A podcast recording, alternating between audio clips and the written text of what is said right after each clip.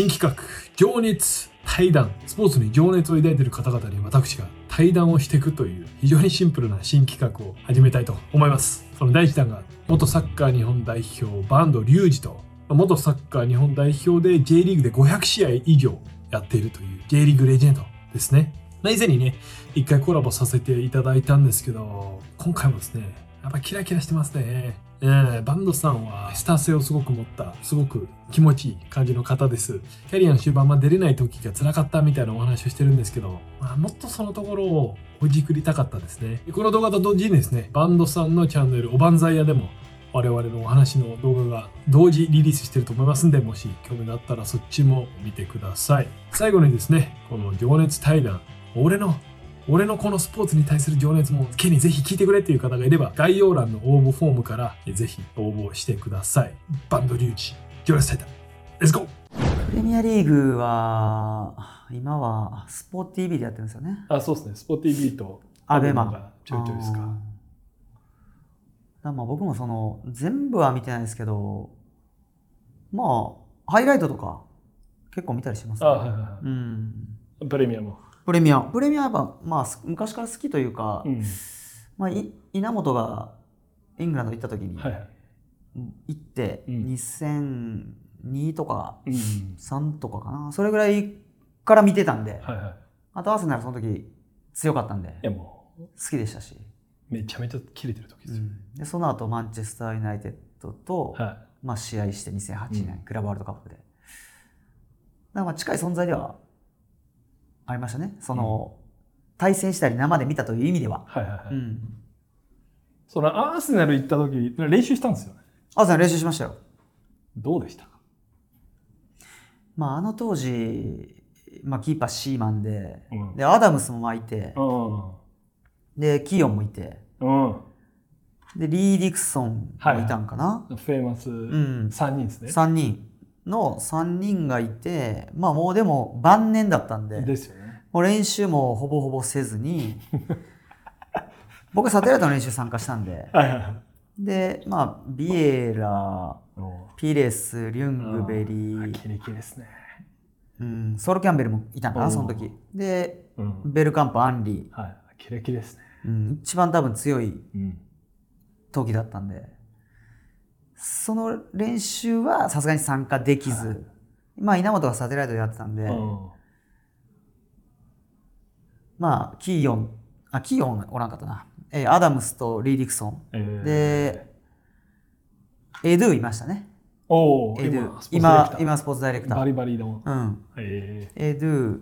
でえージェファーー、あ、はいはいはい。フランシス・ジェフ。フランシス・ジェファーズあとジェレミ・アラディエール、はいはいはい。フランス人。うん、あの辺がいましたね。そのサテライトで。サテライトで。だからあの辺とは一緒に練習やりましたけど、そそんなファっていけるもんなんですか？あのたまたま稲のはい。稲本の代理人がアーセナルに交渉してくれて、でベンゲルもいいよみたいな感じで、そんな感じなんですかうん、全然その時はいいよみたいな感じで、え やって。なんかサインとかもせず。そうなんもなんもないです。そ当時ね。でちょうどヴィッセルに契約した年かヴィッセル2年目かなんかでえー。で3日2日3日練習して、はで、まあ、ベンゲルとちょっとこう対峙する機機会があっおてで、まあ、通訳介してなんかいろいろ話してて、い。はなんかお前そういえばなんかチームとか契約してんのかみたいい。な感じになっておー「あいやヴィッセルっていうチームではやってるよ」って言ったら「そうなんか?」みたいな「それはなんかあかんな」みたいないああ、な「けるほどね。怪我でもしたら大変やな」みたいなって確かにであ確かになと思っていや、そうっすよね。うんそっちの方が。でその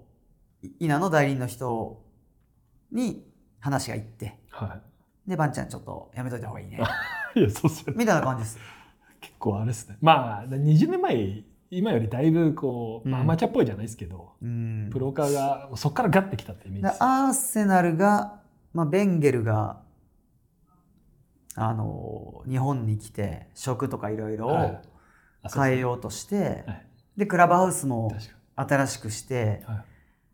で食事もビュッフェスタイルにして、うん。みたいな感じになってたんで、まあうん。20年前は日本もそんなクラブとかもちろんなかったですし、うんおすごいなやっぱアーセナルってすごいなっていう感じでしたけど、まだそんなに他のプレミアムチームもなんかし設備がしっかりしてるってしてないことはなかったでしょうけど、はいはい。あいやでも多分ね。そういうイメージ。チェルシーもまだその時うん。アブラムピッチじゃないやろうし。そうですね。3年。マンシーも違うやろうし、うん。そこまでの設備ってなかったんじゃないですかまだ。うんうん。2003年に確かアブラモビッチ7月かな？うん。に買収してそこからやっぱ革命が起きたねっていうね。確かに確かイにメージですね。うん。なんかそんなアーセナルチェルシー見たんですけど、まあ、テリーはいたなその時。ああいたでしょ。ランパードもいたでしょ。24番。うんランパードもいたないたな確か、うん。うん。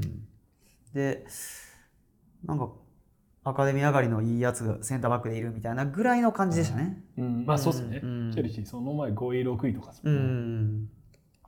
そのアーセナルの練習はなんかこう肌で違うなみたいなのありました？うん。そうでもない。うん。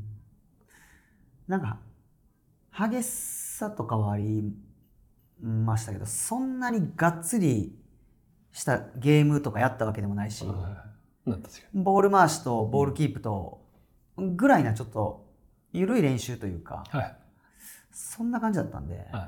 なんかあんま分かんなかったですね。あうん。まあ、自分はこうそれこそあのこれめちゃめちゃ良かったらアーセナル契約できんちゃうかみたいあな、は そんな思いを持って勝手にね行きましたけど、まあ、単に普通に練習して。いうん。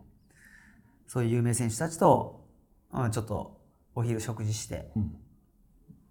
なんかキーヨンがなんか俺の点数はいつも悪いみたいな。新聞の評価気にしました。気温気温の狼事件知ってます？知らないですね。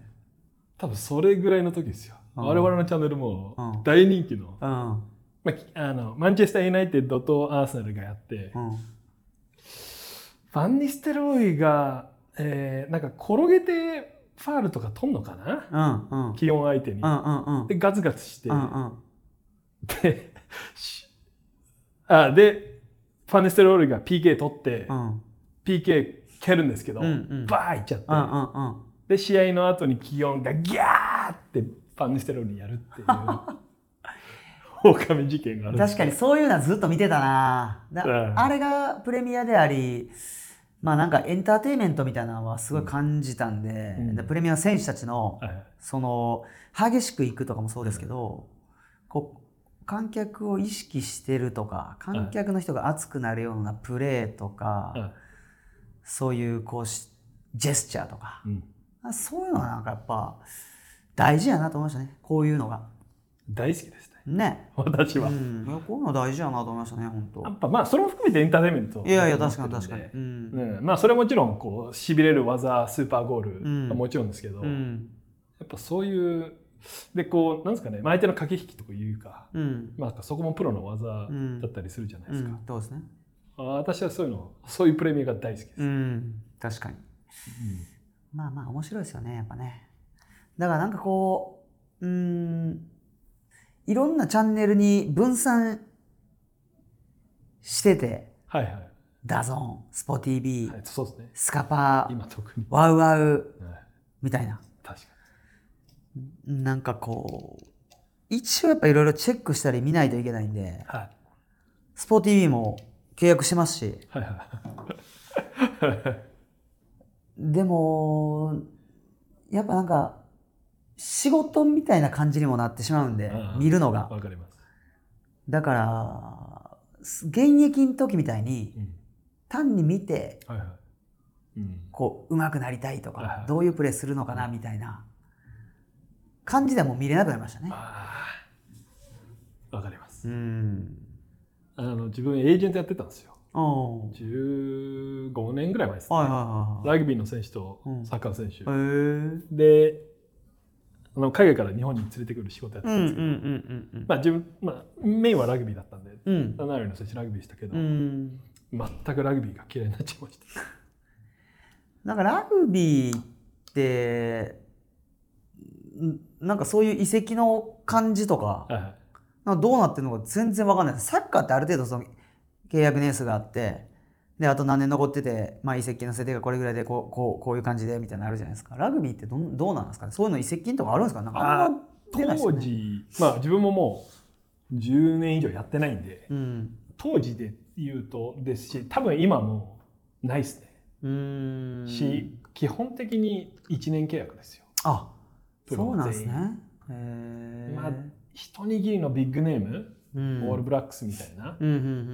人3でも世界でも多分50人ぐらいはうん。2年3年契約とかあるかもしれないですけど、うん。うん基本的にまああのプロ野球の交渉みたいな。1年契約で。ねでエージェントやってましたけどまあプロ化で言うとまあやっぱ欧州フットボールの方が先ですしうん。もっと言うとその先にアメリカのスポーツがあると思います。ね。そのエージェントの資格みたいなんてあるんですか？ラグビーの。ラグビーはないです。ないんですか？ないです。結構誰でもできちゃ誰でもできます。うへえ。普通に誰でもやってます。そうなんや。FIFA のもあの自分も持ってなかったんですけど、うん。会社にいる人間がやってて、うん。なんかびまあ、持ってて、うん。なんかそそれで取ってたんですけど、うん。あれもどうなんですかね。うーんまたも戻るというか今までまたその契約切れたらあというかその結構誰でもいいみたいな感じになってたんかな一時期、あー。うん、誰でもできるよみたいな。結局うん。こう FIFA 的にもライセンス与えてもあそうじゃない人たちもうん。ガンガン入ってくるし、まあ、やっちゃいますよね。うん、で弁護士とかいたらあそうそうそう。やれるんで。うちの会社12人ぐらいでしたけど弁護士の資格持ってなかったの自分だけです。うーん。基本的に11人みんなうん。弁護士で。ううんん。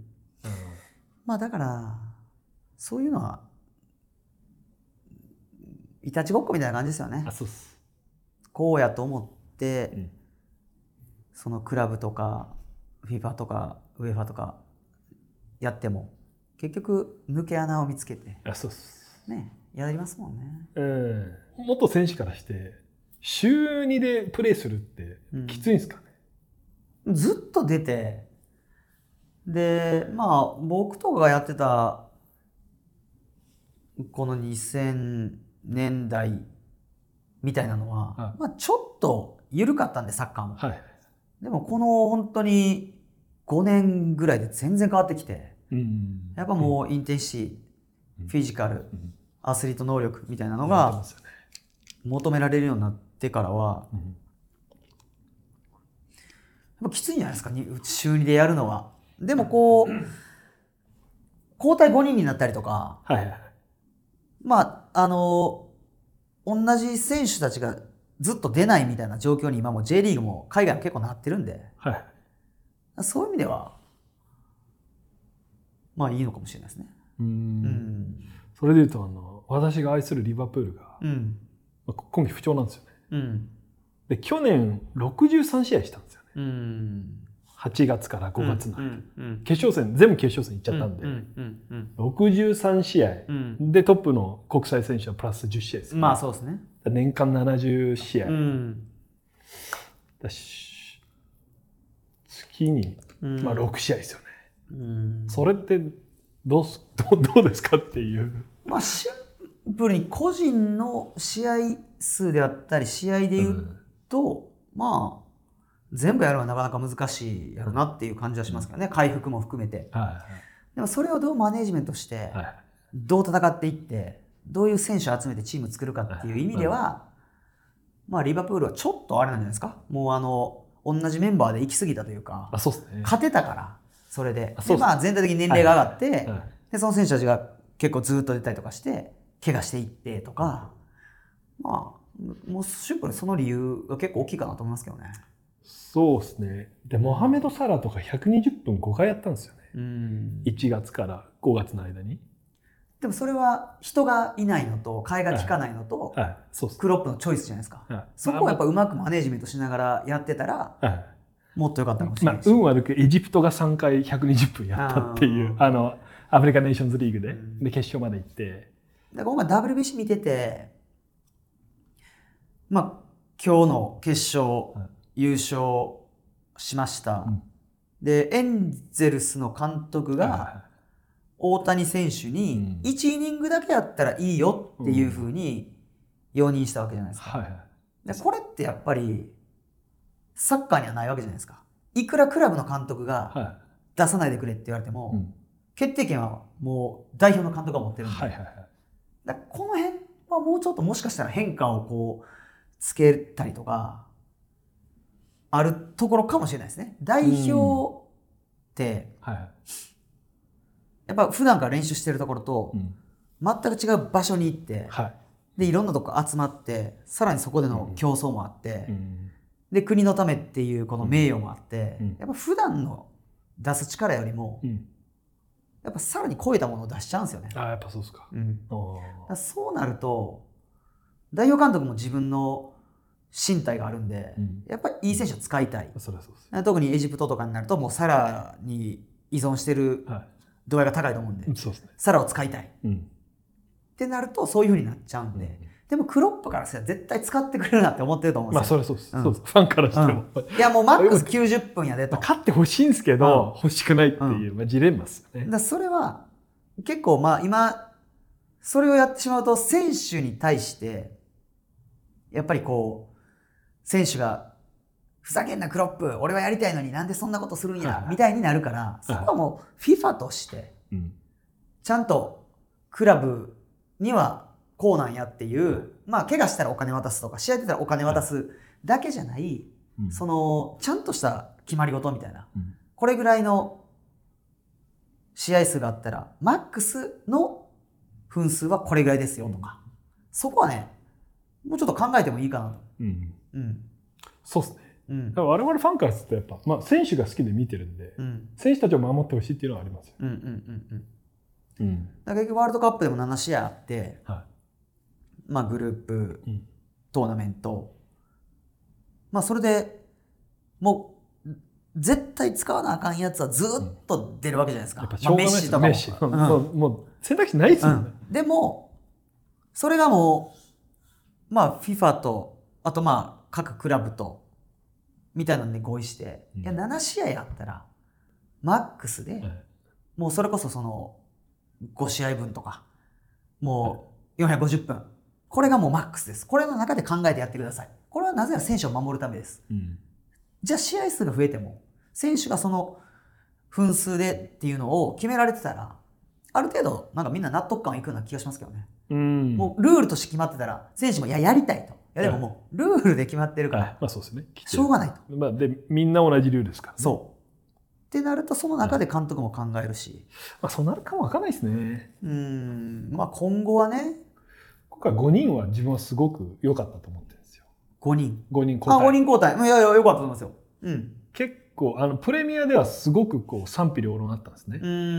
強いいチームを優勢。層が厚い。うん。うんうん。ただ、まあ、自分が強いチームを応援してるっていうのもあると思うんですけど、うんやっぱ監督のより見せどころというか、うん。3人だったらね、1人怪我で取っときたいんで、うん。基本的に2人しか使えないじゃないですか。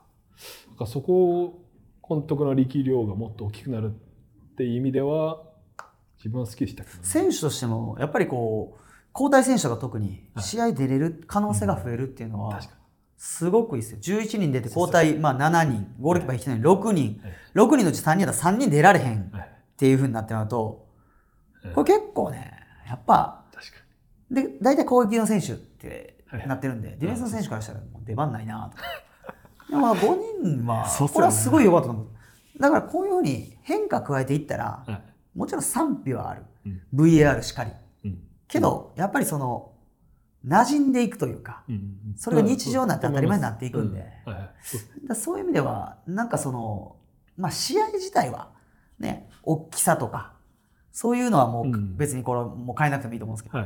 そのシステムとかそのじゃあ分数とかそういうのはなんかもうまだまだ改善の余地があるんじゃないですかね。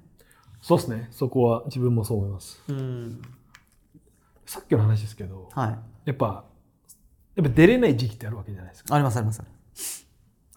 一番長かったのどんくらいですか？まあその怪我じゃなくて。うーんセレッソの時は2010年から13年2013年の途中夏までいたんですけい。ど、うん。その12年終わりとか13年の時は結構もううん。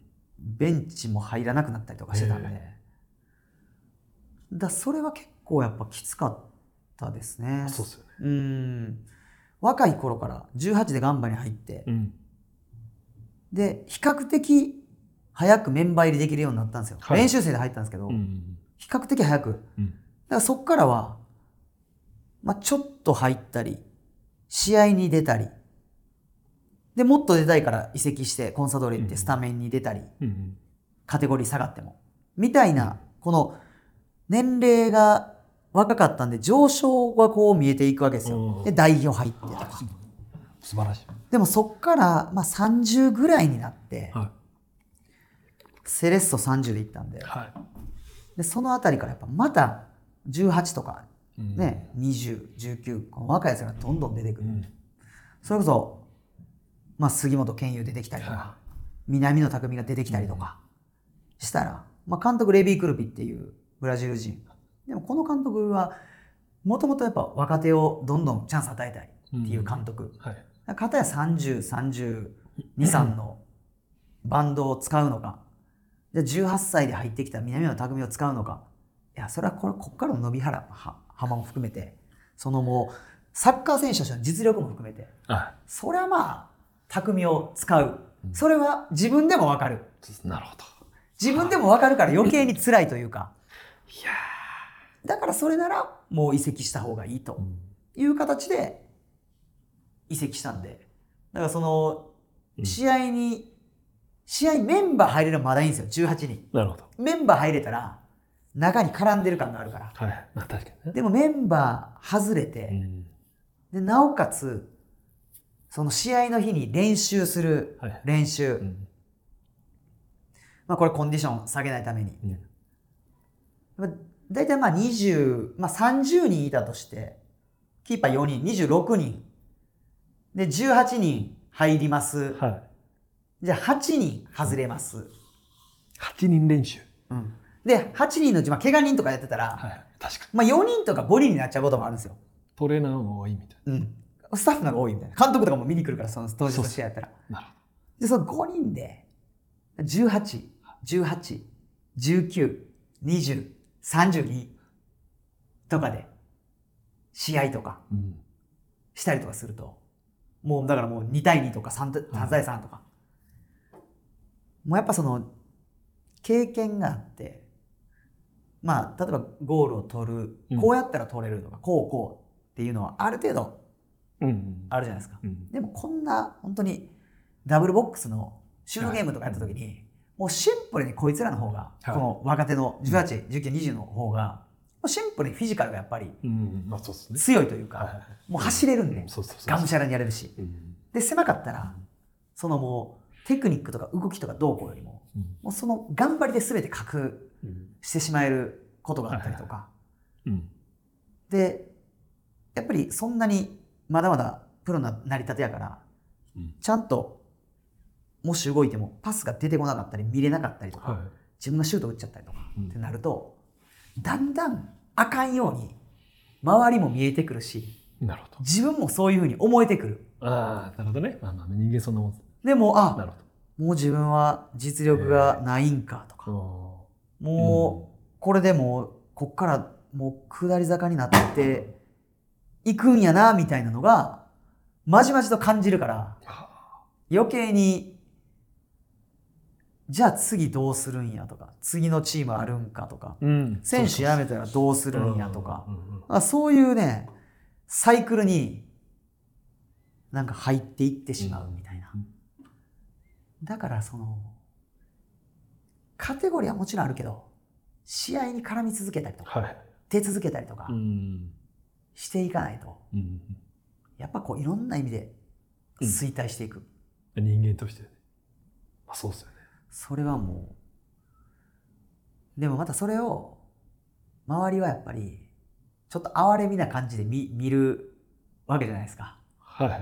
まあまあまあ。例えばプレミアリーグ、うんマンチェスター・リバプールねどっかいろいろ行きましたみたいな感じでじゃあまあそっからプレミアの中位チームとかはい。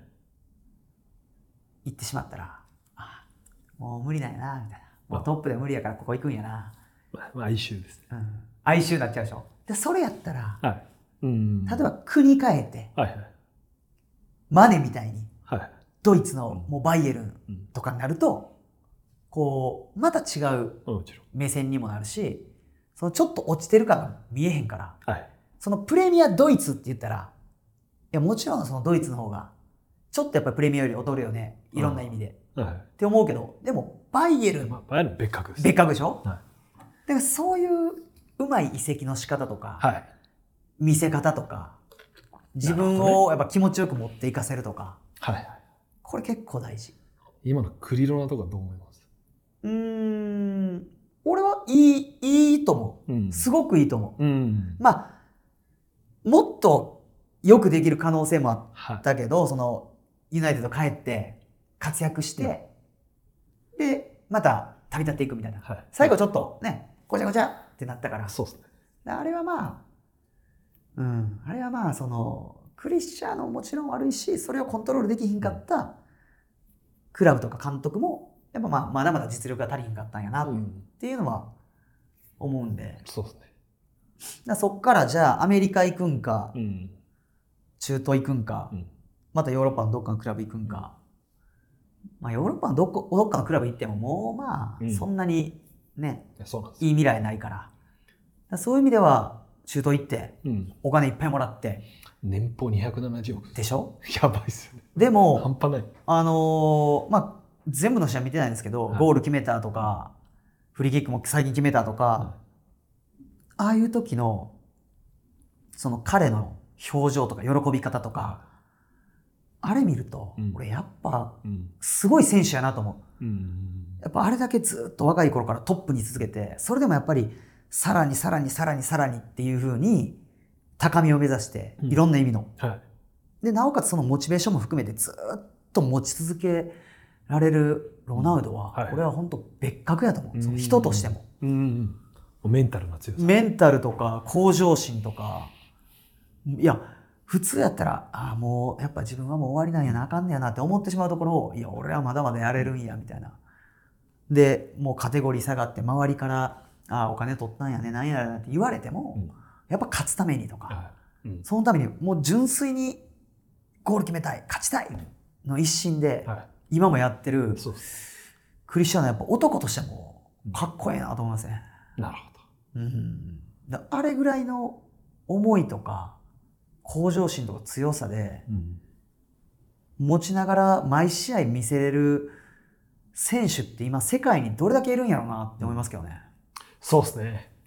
うん。勝ちへのこだわり、まあ、ゴールへのこだわり、うん。ちょっと別格というか、もう、まあ、変態レベルですよ。うん。な感じはしますようね。ん。なそれがね、チームにフィットするフィットしないってもう、もうその時のチームメイトとか、その時の監督とかクラブとかにもよるんで全然。そうですね。うん。もちろん。うん。だからもしかしたら、ユナイテッドよりシティの方が面白かったんかもしれないですね。まあまあまあね。うん、結構あのあのタイミングでやったら。もうほ契約書を準備できてたぐらいだったらしいですね。で、ペップもやっぱ彼をさらに高みを生かせることがもしかしたらできたかもしれへんし、かもしれない。シティもまた違うまたその良さがあったかもしれない。で、ユナイテッドに戻って、もう一時はわーってなって、ああ、やっぱりってなったけど、すごかったですね。はい最初のもう、全、全試合、ラロナウド賞したからね。最初の10試合ぐらい。やっぱなかなか戻るって難しいなと思いますね。監督もあ選手も。ー。なるほど。あ、そうなんですか。戻るあちょいちょい戻ってましたよ。あのーガンバには戻ったんですけど若い頃18、19いてで26にまた戻ってるんで、はい。まあ、これまたもう全然ここで何かを成し遂げたわけでもなかったんでうん。でも一旦成し遂げて出て行ってまた戻るとかなるほど。これは結構難しいと思いますね。へもうロナウドとか難しいよカカーとかもそうでしょ、ーはい。レアル行ってミラン帰ったけど全然ダメでしょ、はいなるほど。だズラタンとかは、まあ、ミランまた戻ってミランでも結構いい仕事はしましたけどどっちかというとその選手としてのいい仕事っていうよりかは、はい。うん。チームをどう強くするかっていそうですねういい仕事はしたんで、はいはい。確かに。うんえ、ど、どう、難しいの？プレッシャーっていうんですか？いやもう昔のうん。残像を重ねるんでみんな確かにな。どうしてもね。うんまあ、ロナウドも。なんかもう、うんそれはもう。でまあロナウドがねいた時のユナイテッドなんて、はい。もうみんないたわけじゃないですか。ね。ロナウドのためにしてくれるみんなが、まあ、ルーニーさえもロナウドのためにやってたわけじゃないですか、でベッカムいてギグスいてに。スコールズいて。ベルバトフもいたのかな。ベルバトフもいテて。ベスとかね。うんテベスいて。そりゃ、フレッチャー・ファーディナンドエブラうん。ガリネビルとか。でもじゃあ戻った時のユナイテッドって、うん。いやもちろんそのラッシュフォードとかここにはいい選手いるけどもうなんかこのボスも含めて監督も含めてやっぱもうこのちっちゃいやっぱこの塊が小さいんで、そうですね。まあクラブの品格というか、格、全然違う、まあ、そこでそうですね。うん10年前の自分と比較されるわけですよね。いやでもねそのおばんざい屋でねあのーアーセナルの話をハリー杉山としたんですよ、はいはい。いやこれねやっぱり2001年とか2年とか、はい稲がいた時見てるしあのうん強い時のアーセナルずっと見てるんで,、はいはいはい。でベンゲルがいてあやっぱあれがアーセナルなんで、うんでユナイテッドで言うともうファーガソンがもうユナイテッドな。んででその変わっていくうん。様とか変わっていってどうまた強くするかっていうのってやっぱりいろんな意味で難しいんやな。うん。って思ってて。アーセナルが無理やろ。って、うん。ハリーとかにも結構言ってて、はいはいはい。でハリーは好きやから、うん。アーセナルが、うん。いやもう大丈夫ですと、でいやでももうそんな無理やって。とかって言ってたんやけどもう今年あんな感じになってもうて。なってますね。でやっぱアルテタが結局ね、まあ、シティ行ってコーチになってなペップの下でやって帰ってきたけど、うん。最初何の掌握もできんかったし、うん。勝てへんかって。であれアマゾンプライムでしたっけ？オール・ア・ナッシング、はいはいはい。で俺全部見てないけどはい。たまたま見たやつが、うん。エドゥがうん。あのクロン家でしたっけ？オーナー、はいはいは息子、い。上司。うん、と話してて、はい。で結構まあエドゥがもうこれでチーム作っていくっていう、あいつのしっかりと信念があって、うん。でそれをサポートするやっぱりオーナーがいて、はああこんな感じの決断すんねやとか、うんこういうやつがちゃんといたらこれどうなんのかなと思ったらそっからね若いいい選手をこうマルティネッリとかも含めてあれよあれを取ってきてい。当たりすぎぐらいです。これはやっぱりこのチーム作りとか、はこれは勉強になるというか、うん僕もその観点でずっと見てるんですよ選手の頃からも、い。うん自分が強化をやるスポーツダイレクターやる、はいはい。まあクラブのプレジデントうん。やるた時に、うん。どうチーム作んねやと。でプレミアって特にお金があるからはやっぱ変えるんですよいろんなとこ。い。うん、も。でもほんまに強くなるにはもちろん買うも必要ですけど、はやっぱちゃんとしたこのプランがあって、うん。でそれを実行できる人がいてでそれをサポートする人がいて、うん。っていうのがやっぱないとやっぱこうしっかりとこうあの成長していかないと思うんですよ。うん。それがだアーセナルができたから今があるんやなとかじゃあトッテナムってなんなんやこれ もうずっとやんと。まあそもそもその莫大なお金があるわけじゃないですね。ないから、はなかなか難しいところあるかもしれんけい。どそうですね。でもやり方ってあると思うんですよねはい。やり方って。はい。うん、そのあいつ誰でしたっけ？あのオーナーという会長レレビレビダニエルレビレビはすごいんですよ。すごいんですけど。やっぱり彼の凄さってビジネスの凄さなんでね。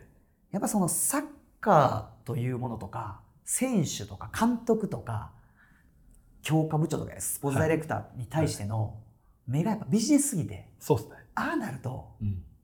サッカーって俺なかなか難しいなと思うんですよ。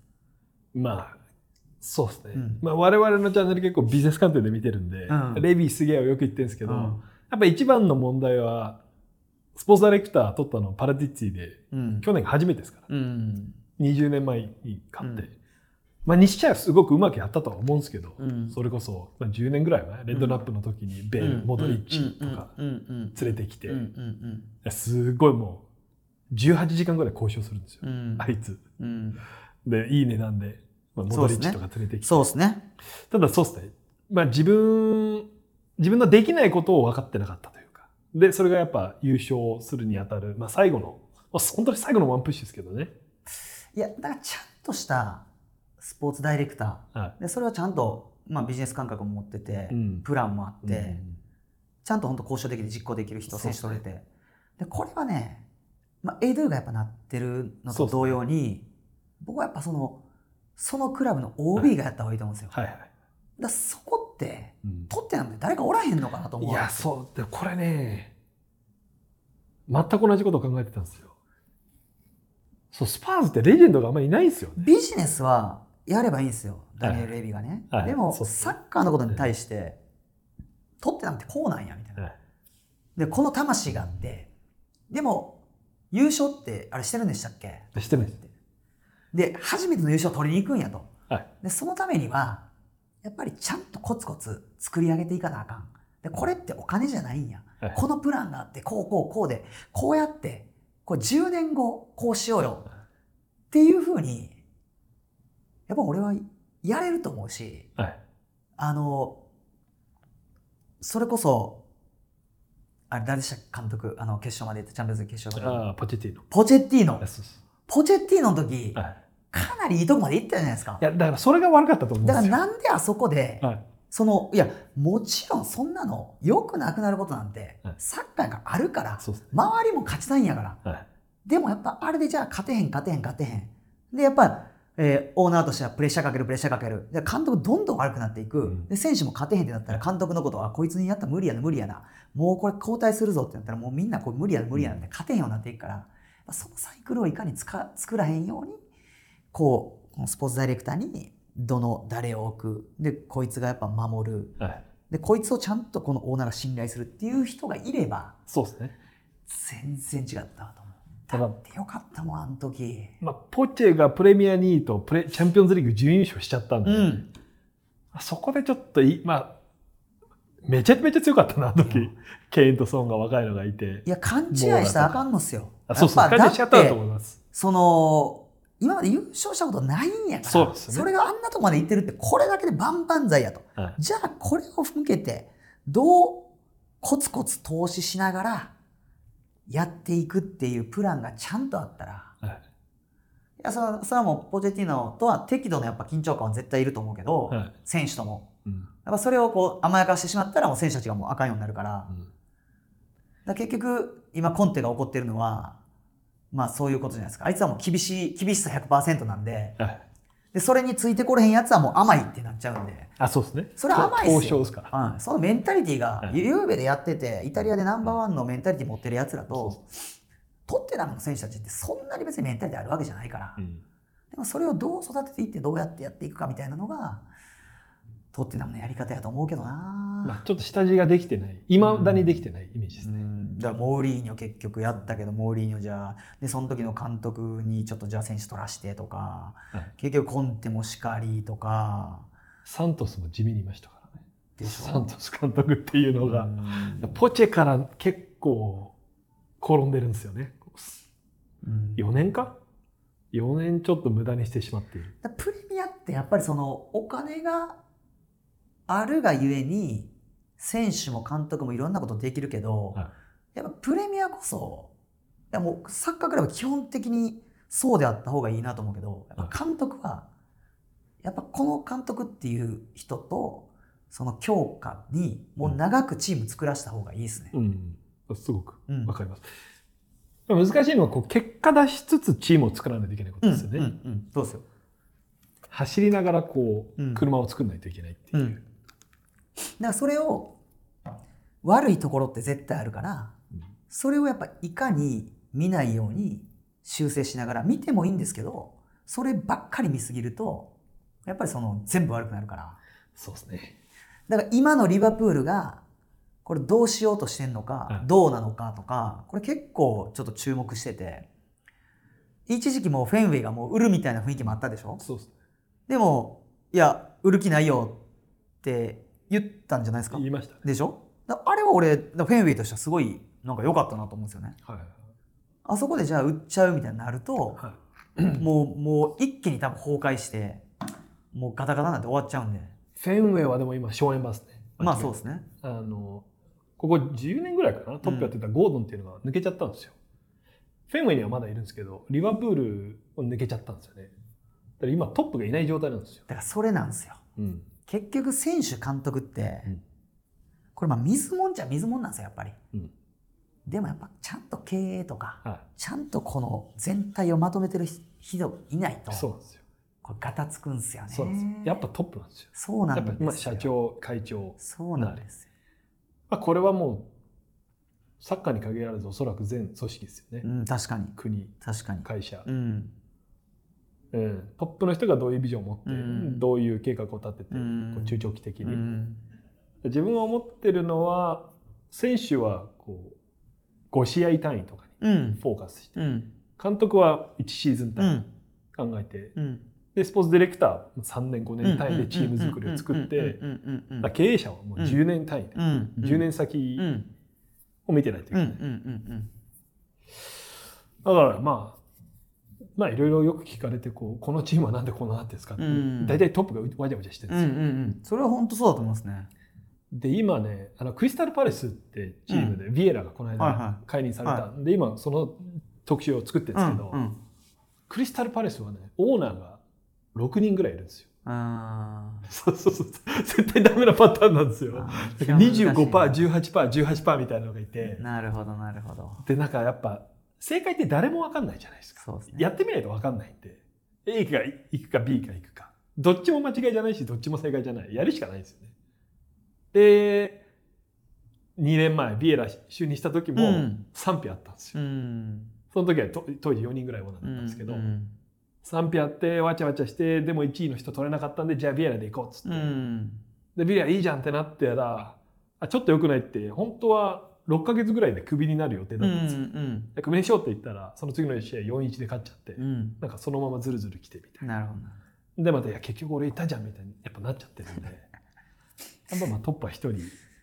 監督ってそういうのもまあ選手もそうですけどより監督ってよりその経営層の言動とかはもう直結するんで気になるじゃないですか。いそうですね。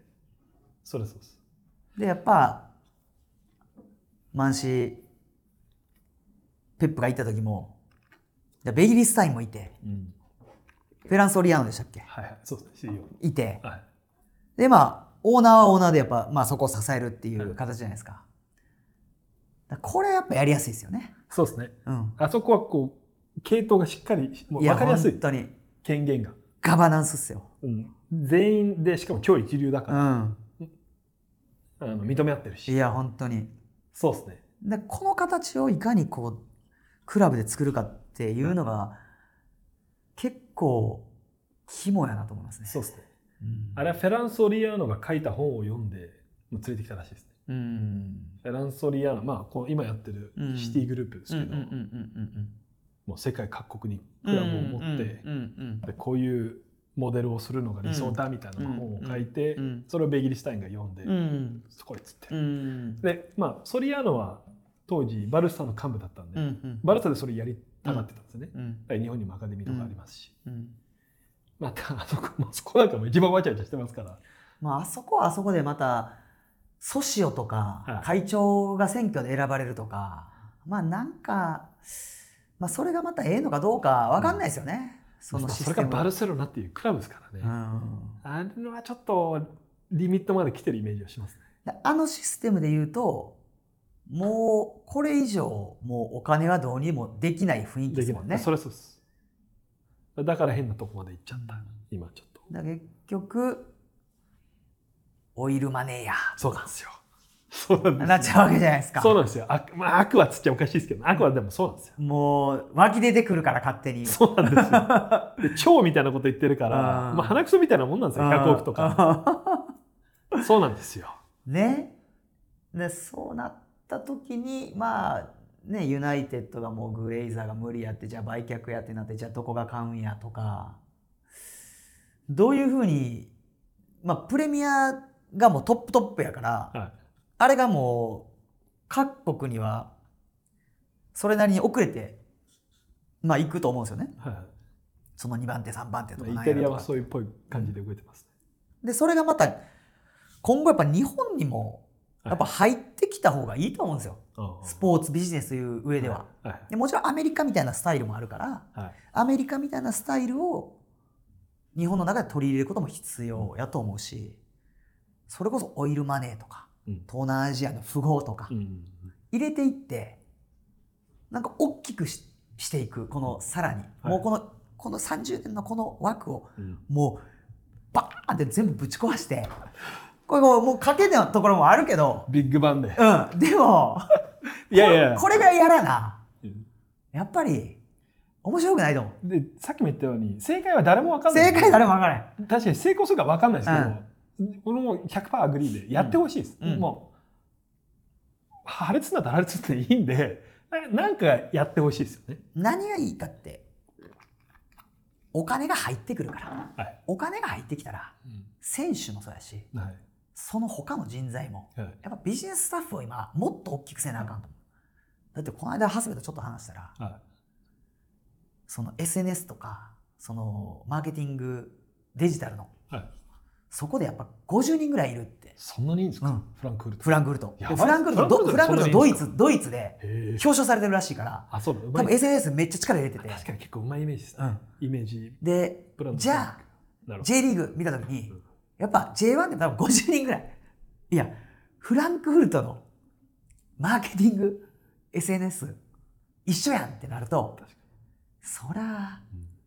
そりゃそういうことですよ。まあ、。広がってきますよね、うん、リバプールは確かに今従業員1000人ですね、でしょ？うん。でしょ？多分日本で一番多いところでも100人はいってないと思うんですよ確実に。60とかぐらいじゃないですか？いやこの間それでちょっと衝撃な事実が、メジャーリーグサッカーアメリカの、うん。で今 LAFC っていうところがバリエーション一番高いんですよね、うん。どんぐらいだと思います？クラブの価値。ロサンゼルス FC クラブの価値？まあ価値ってスタジアムとかそういうのも全部入れてるってことですか？いくらで買えるのか、買えるのか？はい。3000億ぐらいじゃないですか？ああまあ そこまでいかない。1500億ああでもでもでもやっぱまあ。いやこの間でアントラーズが16億16億ですね。アントラーズ10億6かってちょっと衝撃が。であの時5億ぐらい多分黒出てたんですよね。あでもまあそこから常にまあ、まあ、スポンサーとかランニングコストとかじゃあそのまあまあもうコロナでいうとじゃあ赤字出てそれ補填とかって考えたらやっぱ日本の企業ってもうかっちりしてるじゃないですか、まあそれうん、それとってどうなるんやみたいな。うん。だからもうもう 中東とか東南アジアの富豪とかはい。がちょっと楽しみで持つぐらいな感覚のチームがあっても面白いと思う。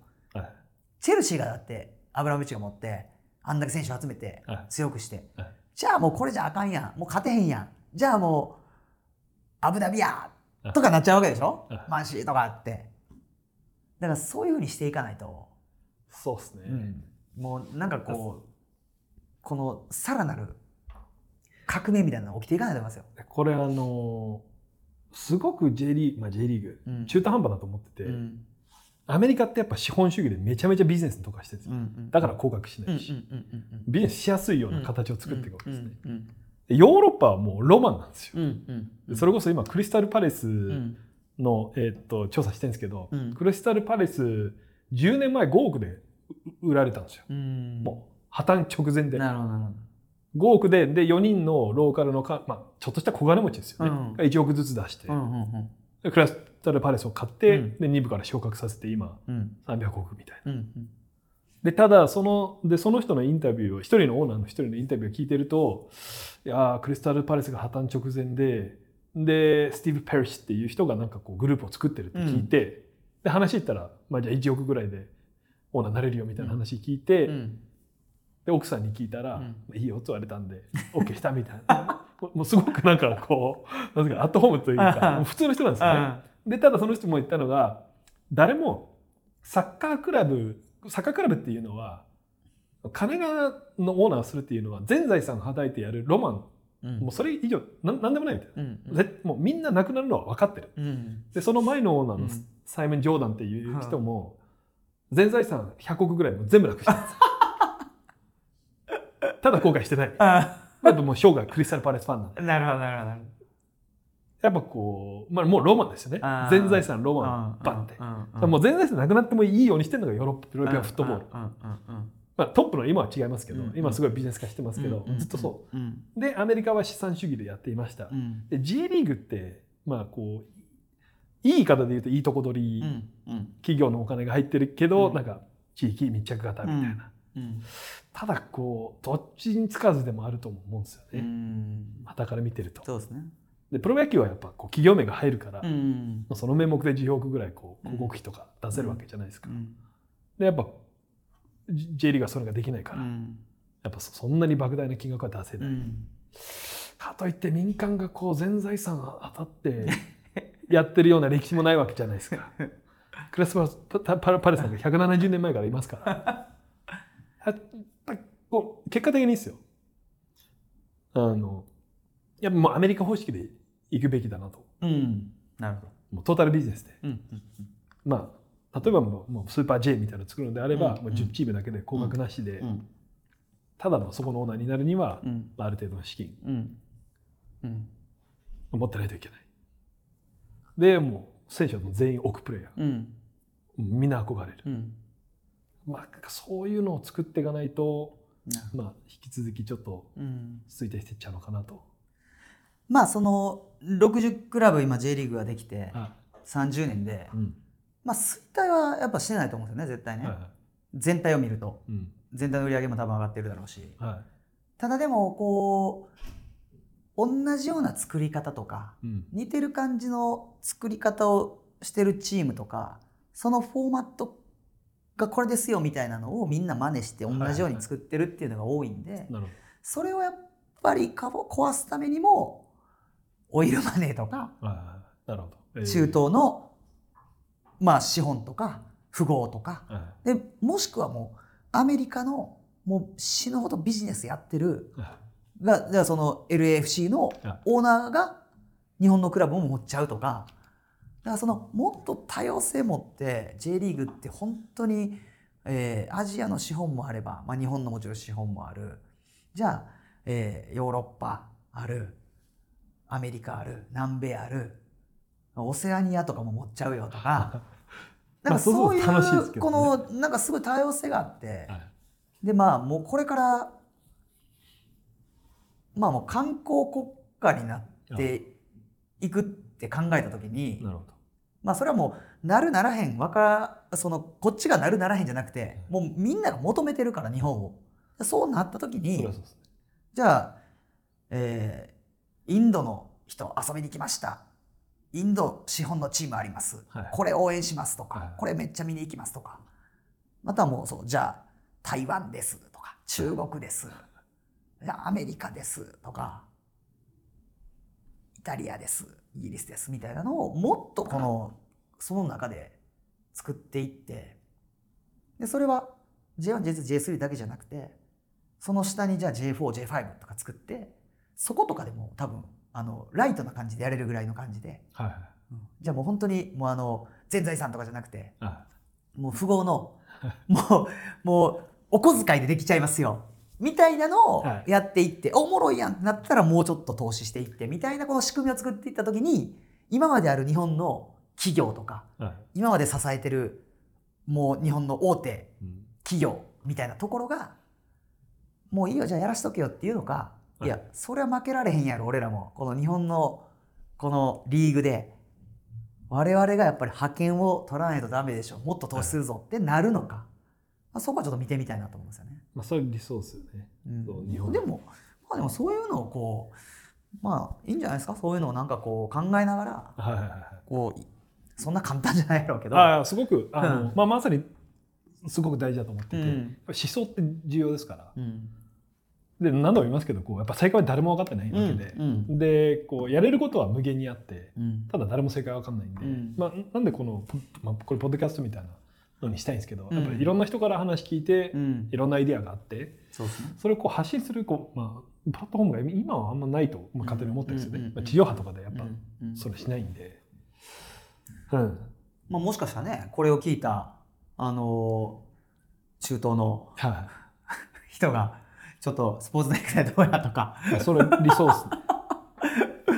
面白いじゃないですか。そういうのでなんかやっちゃうみたいなのもまあはい。一つっちゃ一つやし、そのなんかあんまりこのこの硬い感じでやっていってても、はい。そういう風なリーグにしかならへんかそうっすね。まうん。あちょっと思い切ったのは個人的には見てみたいと思います。らね面白いね。でそれこそこうなんかやっぱカタールワールドカップって結構パコーンなんか今来てるイメージなんですよ。サッカうんうん。ー、でもなんかやっぱこう1年2年したらこうなでしこジャパンの優勝みたいにちょっとうん。また通常に戻るじゃないですけど、うん。そうなっちゃうのかなとはまあ感じてて、まあ、ややはり何か新しいことをしていかないと。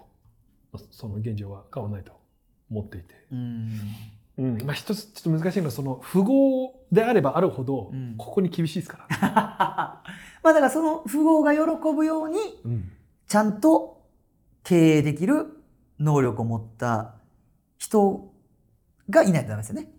そことちゃんとサッカー分かってる人ともうちゃんとそこのコミュニケーション取ってやっていくんやっていうこの計画はプランがあるような。ちゃんと、まあ、富豪が儲かれる仕組みですよね。うんあここ入ったら儲かるじゃんってうん思わせないといけない。まあ今今でいきなりは多分難しいやろな。どう儲けるかにもよるやろうけど。うん、だからその、まあ、富豪が入ってきたとしてもそのサッカークラブをモットーとしながらどう他のことでどうビジネスをしていくかみたいなそっちでそう儲けるハブみたいな形でクラブがなるみたいなやったら可能性はあるかもしれないですけどね。そうですね。クラブとして今儲けるってなると、じゃあプレミアリーグのチームのオーナーが儲けてるんかって言ったら儲けてはないじゃないですか。儲けではないでも後々はい、打ったらリターンありますよっていう可能性があるわけでしょ？そっちですね。うん、間違いない。だそれは J リーグはそういうふうに目指していくとかしていくみたいなイメージを持ちながら。何かしらそういうプランは必要です。うん。だそれは、まあ、もしかしたらそのリーグとかだけではなくはこう国単位で日本という国単位でそのリーグをどう使ってどういうふうにさせながら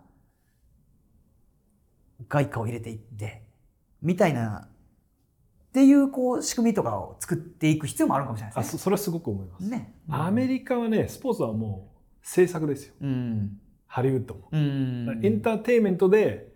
天下を取ろうっていうのは、まあ、自分8年住んでたんですけど、うんうんうんあの国今ちょっとおかしいまあ自分はおかしいと思うんですけうど、ん。全試合の前に国歌を歌うんですよ。うん。もう制作ですよ。アメリカはすげえ、America is great! みたいな。うん。で、それを、まあ、すごい、えーまあ、ニヒルっていうんですか、見方をすると、うんもうどんだけ自分の人生がうまくいってなくって、どんだけ辛くて、どんだけ周りみんな辛くても、じうちのフットボールチームが勝ってれば大丈夫だよ、みたいな。うん。っていう見方をするすねあの哲学者とかいます。観光地の話はうん自分もすごくうん同感で、うん。まあ、自分結構海外の友達が多いんで、東京みんなみんな少なからず東京に興味あるんですよ。うん。でこの間もオーストラリアから友達来てますし、うん。で自分はあのオーストラリアから3年前ぐらいに友人が来て、うんでその人元アストンビラでプレーしててサッカー大好きなんですよ、うん。J リーグ見に行こうよって、うん。やっぱ J リーグってこう応援がすごいっていうのうんはすごく、うん。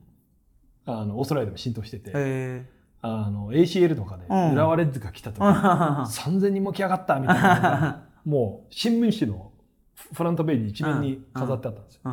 あやつらやべえわみたいな。で、いや見に行きたいって言って、で、じゃあ試合あるって言ったら、あ、マリノスあるよって言って、マリノスは横浜か。うん。横浜はまあ渋谷から、まあ、1時間ちょいかかるよねって言ったら、いや、じゃあいいわって言って、行かなかったんですあ。そこはすごくやっぱ思ってて、そうですね。J リーグ、まあ、日本のサッカーがでかくなるには、やっぱ東京のチームがやっぱ絶対必要まあそうですね。不可欠うん。だとすごく強く思います。うんうんそれは間違いないですね。あとは、例えば横浜とかはい。大阪とか、はいはい。それじゃあサッカーと何があるの？みたいな。うんい。やじゃあ横浜には、うーん、何があんねやろ観光地って。横浜の観光地ってあんまよくわからない。中華中華街、中華街。港未う来じゃないですか。ん、うん。中華街あるよと。はい。これって、やっぱ日本来たら一回見といた方がいいよ。はい。プラスじゃあマリノス行こうってなると、その1時間がそれだけじゃなくてその中華街とか、じゃあみなとみらい他にもとかで大阪やったら大阪城とか京都近いですよとかなんやらかんやらとかっていうふうになるとその観光という意味では、まあ、日本にこう来てもらう来るプラスサッカーで各土地にあるからそこの観光みたいな感じの組み合わせでやっていってたら行く可能性もあるんじゃないですか。もう一つそれで言うとね、うん、やっぱアクセスですよね。アクセス。自分それすごく毎回思うんですよ、うん。J リーグの試合。うん。なんかスタジアムについてうん見てるとき、エンターテインメントバリューめちゃめちゃ高いと思ってるんですよ、もう2000円以下でやっぱ気持ちいいですし、うん。もう緑がああなって応援すごいし、うんうんうんビール飲んで、うん。夕日綺麗だなみたいな、うん。行ったこう2500円ぐらいの2時間のエンターテインメントすごい高いと思うんですけど、うん。自分が見に行かないのはやっぱアクセスが遠い遠いまあそうですね。1時間半とかかけて、まあ、うん轟きましたうとか、ん。で、まあ、2時間うん。見て、うんで1時間半かけてうん都内帰ってくる、うん。まあ、5時間。で、うん。まあ結構くたくたになって、うん。まあ、娘もいますしみたいな。んかこの間湘南行ったんですよ。ベルマーレの試合、うん。ベルマーレと京都。もうこれ完全プライベートで。なはで品川から平塚まで、いはい。まあ、電車。うん。えー、1時間かかんないですね。50分ぐらい。うん。でグリーン乗ったんではいはまあ座れます、はい。ゆったりできますで平塚行きました。い。はで2時の試合やと思ってたら、いはい。なんと3時の試合やったから。おおなるほど。だから1時に着いてはい。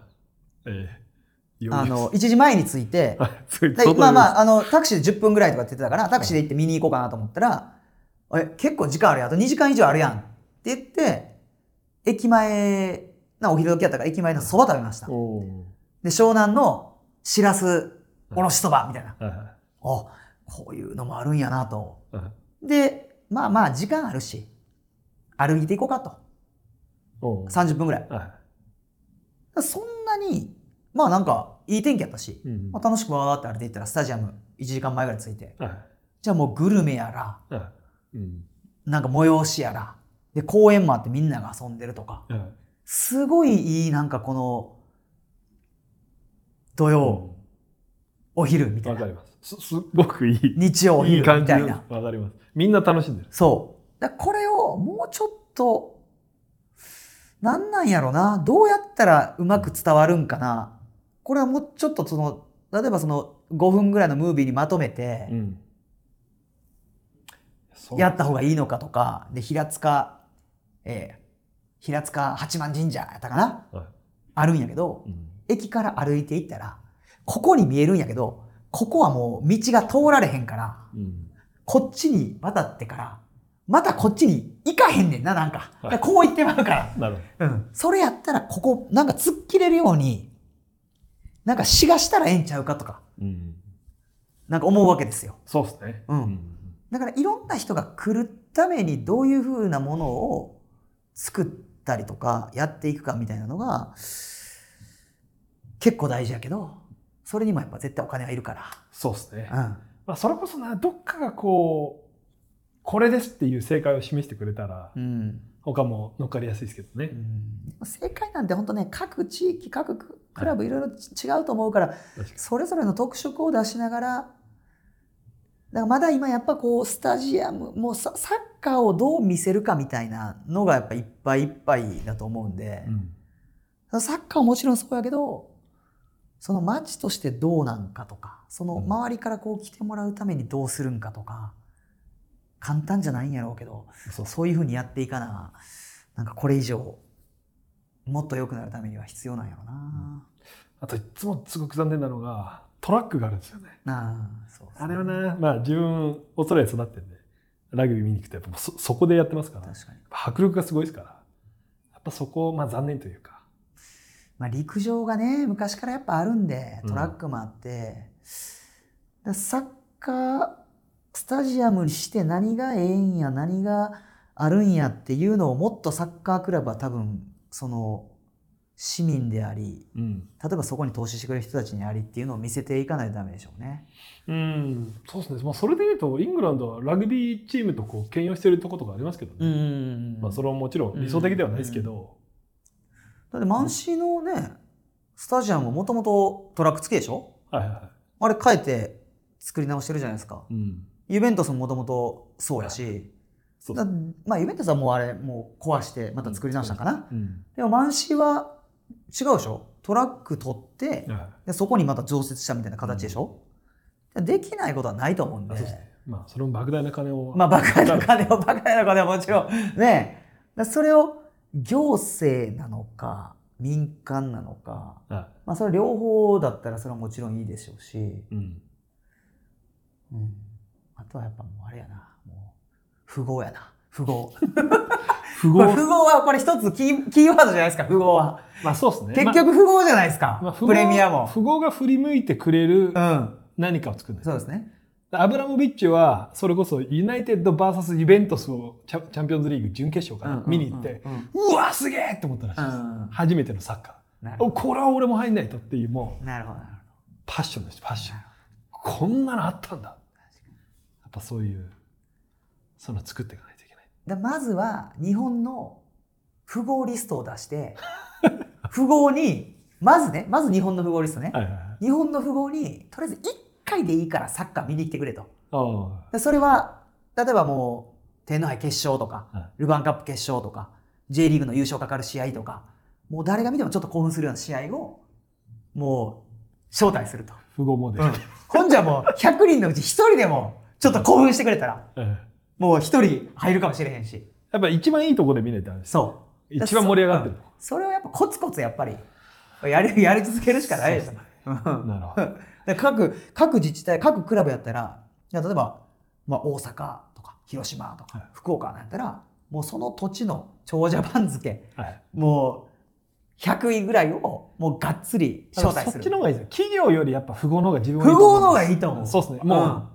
あなたのお金でそ企業がついてくうるとやっぱいろいろね。そう。でももうあと生きられて何年ですかと。そんなお金を出てどうするんですかと。税金取られそうそうてますよそうそうで100じゃぐらい。あこれがまあでもそのアントラーズが16億だったら、うん。普通にその30億ぐらいあればでしょ、アントラーズ15億で、うん。であと補強代に15億、うん、だからなんならねその別にオーナーになったら名前もこれ変えるのがええのか悪いのか分かんないですよ、うん、色も変えるのかいいのか悪いのか分かんないですよ。でも、はいオーナーになったら権利はうん。あるわけで、もちろん。で自分の保有所有物。そうなんですよ、なんなんでもしていい。うん、そうです。よ、だからもうなんか例えばね自分の名前うん、そうケニー東京とか。そうそうそうそう。ケニー東京ユナイテッド。そうそうそうそうそいいうわけですか？ら、そうそうそう。それ何でもできるから。そうですね。うん、だそんなんもやりながらとりあえず符号を入れていくという。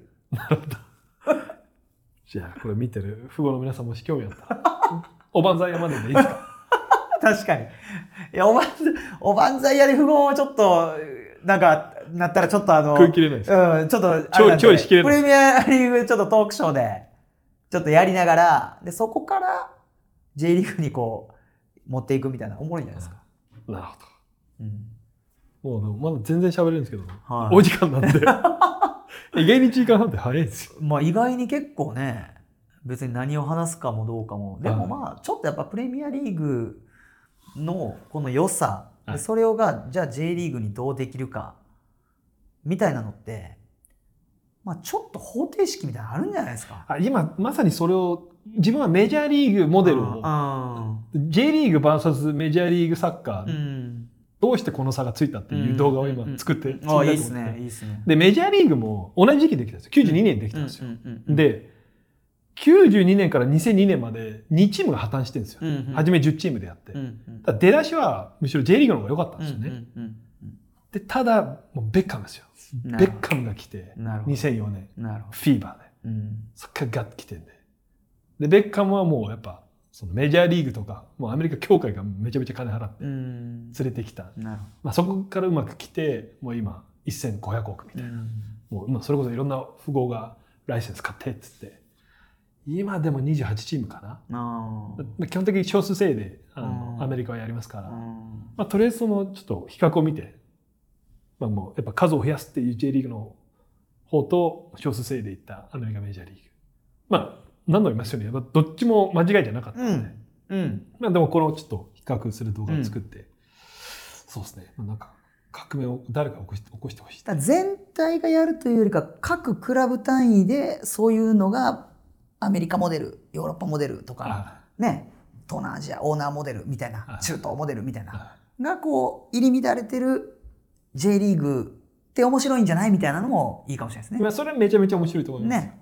うんそうですね。うん日本ってな外国人フレンドリーじゃないイメージはうん外国人から聞きますよ。うんここに住んでる外外国人から。まあ言葉の問題がまずあるっていうのがちょっと難しいみたいなのはあるし、うんやっぱりどうしてもちょっとこうね閉鎖的な民族でしょうからもともとが。んまだあんま多国籍なイメージはないですよね。でももう今これだけ海外から観光でいろいろ入ってくるって言ったらもうもう多分今10歳とかはい小学校の子たちがあと10年20年したらうんもうそんなのが自然になるわけじゃないですか。はいはい。まあそうですね。そうなるともう全然変わってくると思いますけどね。多国籍 J リーグで。多国籍いいと思いますけどねいろんな多様性を持ってダイバーシティと言われるもんじゃないですかやっぱり。ダイバーシティとサステナビリティじゃないですか、ね。そうですね。うん、だからそういうのも絶対ヨーロッパとか、はい。まあ、オーストラリアもしっかりかもしれないですけどアメリカとかの方がもう絶対その先んじてるじゃないですか。うーん。まあスポーツビジネスで言うとやっぱアメリカがダントツでしょ。うんヨーロッパもまあまあいろんなチームが試行錯誤してますよ。うん、うんまあでもヨーロッパってその根本にそのサッカーを支えてるいろんな、ね、人も含めて文化があるんでそうですね。そう。それがない日本は。ちょっとこうグッとなんか違ううん。グッとねやってみても面白いんかなみたいなとかうん。思いますよね。そうですね。うんはい。すごくそう思います。アメリカプレミアリーグ、うん、やっぱこれはやっぱ見るべきところやと思うな。スペインとかイタリアとか、うんもうこの辺はなんかもう、もうなんか、でまあオランダとか。いやまああそこら辺はもう文化というかもう血血に入ってるぐらいですからね。うんうんだからいいんですよ。それぞれの、その、うちわのクラブはもうオランダをモデルにしてますとか。育成ですとか、うんでもドイツみたいにカチカチですとか。あまあまあそうです。うん、だからいろんなクラブあっていいと思うんですよね。はい多様性が欲しいな。なるほど。今ちょっとこうあんまちいろんな経営見ても同じ経営してるとしか見えへんしこういう経営でいきましょうみたいなフォーマットがまああることはないんやろうけどまあみんなそれにじゃあそれやった方がいいよねってなっちゃってるんやろうな。うん。まあななるほどね。それは基本的に日本はサッカー以外もなってるイメージですね。うんまあ、自分もともと IT 業界だったうんですけど、んやっぱまあそれこそシリコンバレーに住んでたんで、うんと比べるとなんかこうなんだろうなエンジニアの物語の物事の作り方考え方とかが、鎖国まで言わないですけど、まあ、すごく、うん、向こうと比べると、うんまあ想像力不足みたいな、なるほどまあこんな感じで すごくいやいや、ありがとうございました。なんかあまあ、なんかあれでしたね。なんかちょっとその、サッカーをどうしていくかみたいな、ちょっとこう、大きな話になりましたね。こう,、まあ、こういうのをやっぱ発信していきたいんでぜひ引き続いいきじゃないですか。ありがとうございます。よろしくお願いします、ま自分はもう発信することしかできないんでまた呼んでください。はいありがとうございます